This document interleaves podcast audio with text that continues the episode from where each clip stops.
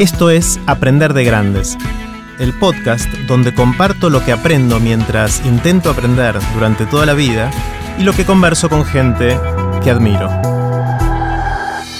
En este capítulo quiero contarles algo que aprendí atando cabos entre algunas cosas que me pasaron.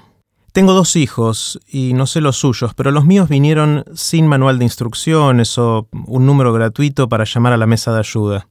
Con mi esposa siempre nos preguntamos si los estamos criando bien, cuándo ponerles límites y cuándo dejarlos avanzar sin intervenir.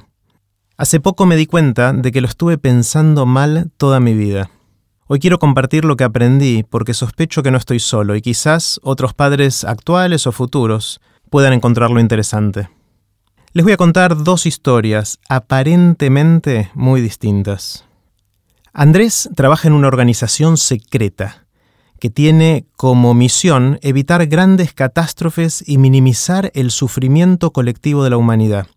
Para eso cuentan con, ni más ni menos, la tecnología para viajar en el tiempo. Lo hacen interviniendo en momentos específicos para cambiar el curso de la historia, haciendo cambios muy pequeños en la realidad. Por ejemplo, cuando vieron que una terrible guerra iba a cobrar la vida de millones de personas por la explosión de una bomba con una nueva tecnología, deciden intervenir unos años antes de la guerra. Van con la máquina del tiempo a la casa de un científico y simplemente le cambian de lugar los anteojos en su estudio. El científico tarda en encontrarlos y pierde el vuelo que lo llevaría a un congreso en el que iba a compartir un descubrimiento que años más tarde posibilitaría el desarrollo de esa bomba tan mortífera. De esa manera, con una simple acción, salvaron muchísimas vidas. A través de pequeños cambios como este, logran grandes impactos evitando guerras y otras catástrofes. Esta organización en la que trabaja Andrés se llama La Eternidad tiene una misión muy noble y sus integrantes son muy efectivos diseñando estrategias para intervenir en la historia de la manera más sutil posible para que la humanidad sea feliz y viva en paz.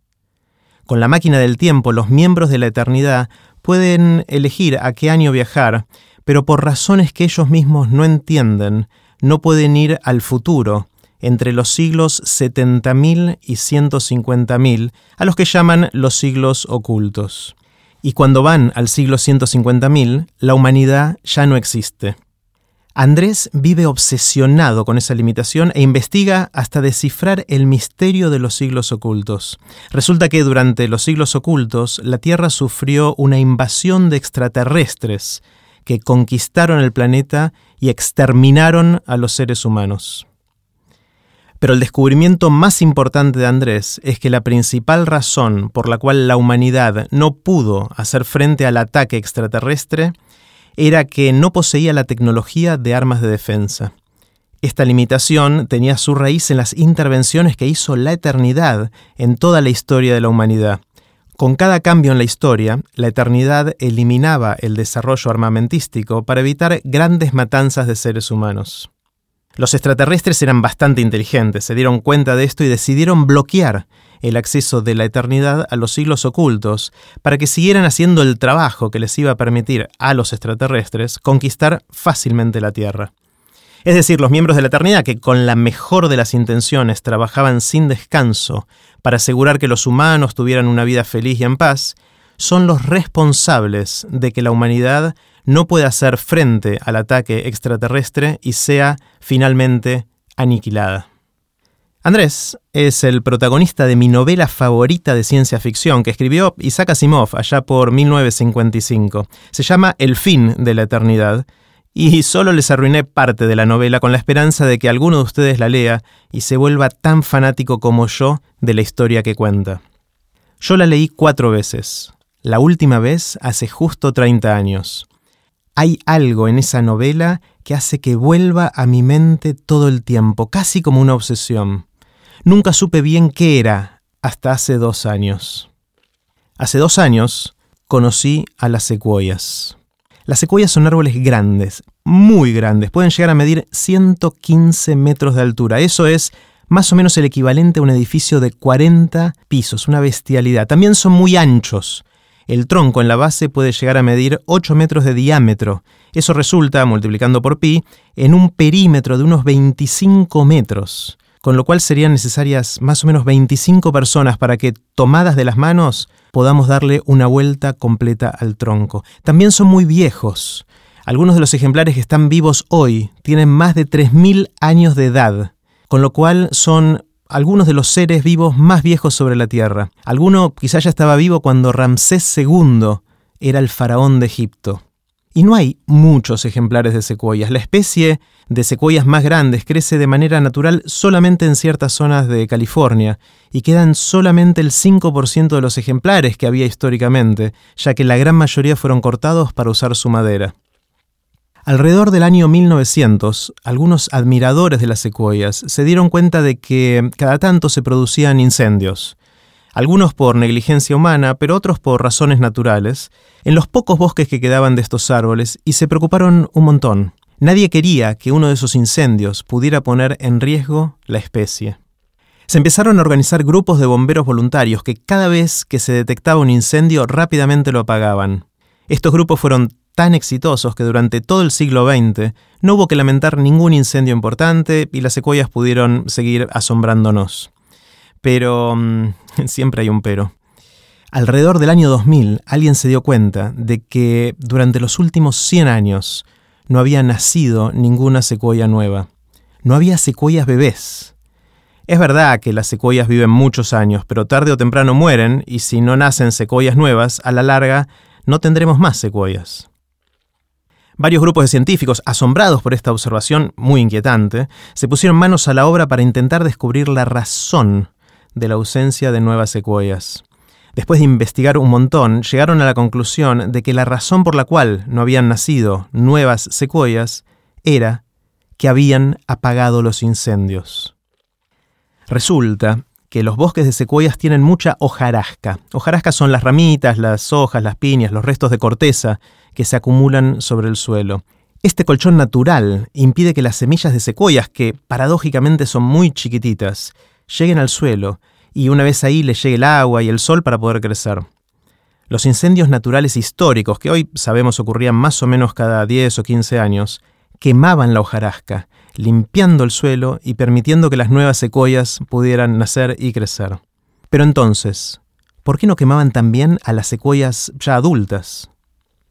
Si alguna vez intentaron prenderle fuego a un bloque grande de madera, seguramente experimentaron lo difícil que es. Es casi imposible. Lo mismo pasa con las secuoyas. No es fácil de prender fuego a un árbol tan grande. Por otro lado, la corteza de la secuoya, que puede llegar a medir unos 40 centímetros de espesor, tiene propiedades aislantes que minimizan la llegada del calor al tronco, incluso en los incendios más grandes. Es decir, las secuoyas evolucionaron para ser casi inmunes a los incendios que limpian el suelo quemando rápidamente la hojarasca. Durante los años que siguen a los incendios nacen las nuevas secuoyas. Es más, los años que siguen a los incendios suelen ser también los años de mayor crecimiento de las secuoyas ya maduras, adultas. Durante los incendios el fuego no consume solamente la hojarasca del piso, sino que también suele quemar otras especies más débiles en los bosques de secuoyas. Entonces, durante los años posteriores a los incendios, las secuoyas tienen menos competencia por luz, agua, nutrientes y pegan el estirón.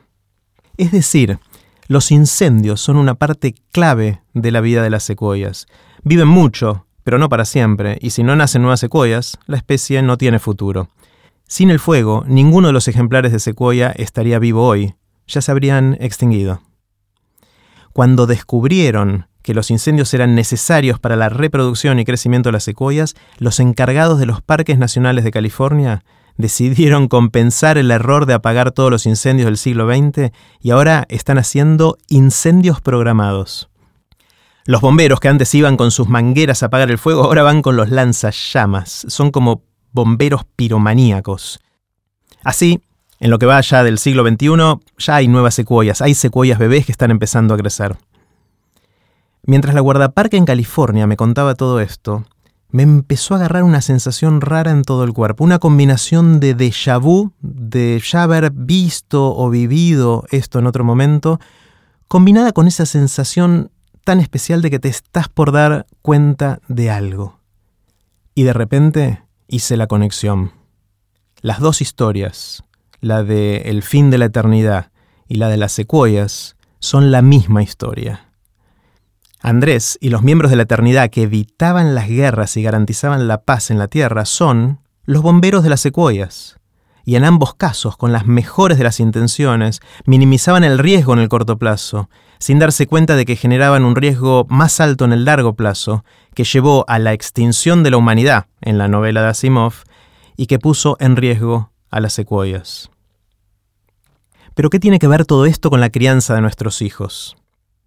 Una amiga muy querida tiene un hijo de cuatro años, Mateo. Mateo es un kamikaze. Cada vez que los veo, Mateo está trepado a lugares raros y peligrosos. Cuando va a la plaza, Mateo no usa las hamacas para amacarse, como todos sus amigos. Mateo hace equilibrio en el travesaño de arriba de las hamacas. Mi amiga no le dice nada y yo me preocupo y le suelo gritar, decile que se baje de ahí, se va a pegar un flor de golpe, se va a matar. Sin alterarse en lo más mínimo, mi amiga me responde como si estuviéramos hablando del clima que se mate. Obviamente no es una respuesta literal y quizás se explique en parte por el hecho de que Mateo tiene un carácter difícil de domar y es el cuarto hijo parón de mi amiga. Mi amiga no apaga ningún incendio, no evita ninguna guerra. Cuando sea grande, Mateo va a saber caerse y seguramente podrá levantarse más rápidamente que sus amigos. Eso sí llega a grande. Nicolás tiene siete años y es el hijo de un amigo de toda la vida. Mi amigo está todo el tiempo diciéndole a Nico qué puede y qué no puede hacer. Nico, salí de ahí, que te puedes caer. Bájate de esa escalera, cuidado que te puedes quemar. Ojo con el enchufe, ponete más protector solar. Nico nunca tuvo una lastimadura, pero el día que finalmente de grande se pegue un golpe, le va a doler ya que no está preparado. Mi amigo evita todas las guerras y apaga todos los incendios, incluso antes de que se prenda el fuego.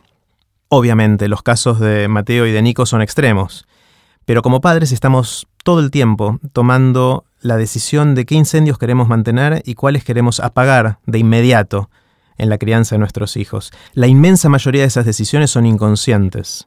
Algunas llegan después de largos debates entre los padres, en todos los casos es claro que la intención de los padres es buena, o al menos eso espero, pero la tensión que existe entre los riesgos de corto plazo y la construcción de personalidades más robustas nos obliga a pensar en las ventajas y desventajas de cada una de esas decisiones. No es lindo ver a uno de nuestros hijos peleándose con sus amigos, pero si nunca tuvieron que resolver un conflicto, es poco probable que de grandes puedan manejarse con soltura en un mundo tan complejo como el nuestro. Y eso no se aplica solamente a la crianza de nuestros hijos. El fundador de Facebook, Mark Zuckerberg, una vez dijo, refiriéndose al mundo de los negocios, la única estrategia que te garantiza el fracaso es no innovar. Si innovas te puede ir bien o mal, porque innovar es riesgoso, pero dado cómo está cambiando el mundo, si te quedas quieto, tarde o temprano vas a quedar obsoleto, vas a desaparecer, como le pasó a Kodak o Blockbuster. Entonces, se trata de elegir qué incendios vamos a dejar que ardan, al menos por un tiempo, y cuáles son los que rápidamente vamos a apagar.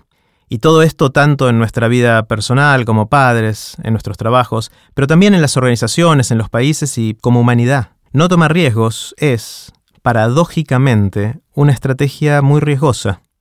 La pregunta más interesante para mí es qué riesgos queremos tomar y cómo los vamos a gestionar, para evitar el mal peor, pero al mismo tiempo experimentar, aprender y estar mejor preparados para el futuro. Pueden ver los links relevantes de este episodio en aprenderdegrandes.com barra quememos los bosques. Los espero en el próximo episodio de Aprender de Grandes, cuando les cuente lo que aprendo en mis intentos por seguir aprendiendo durante toda la vida y en las conversaciones que tengo con gente que admiro. Chau.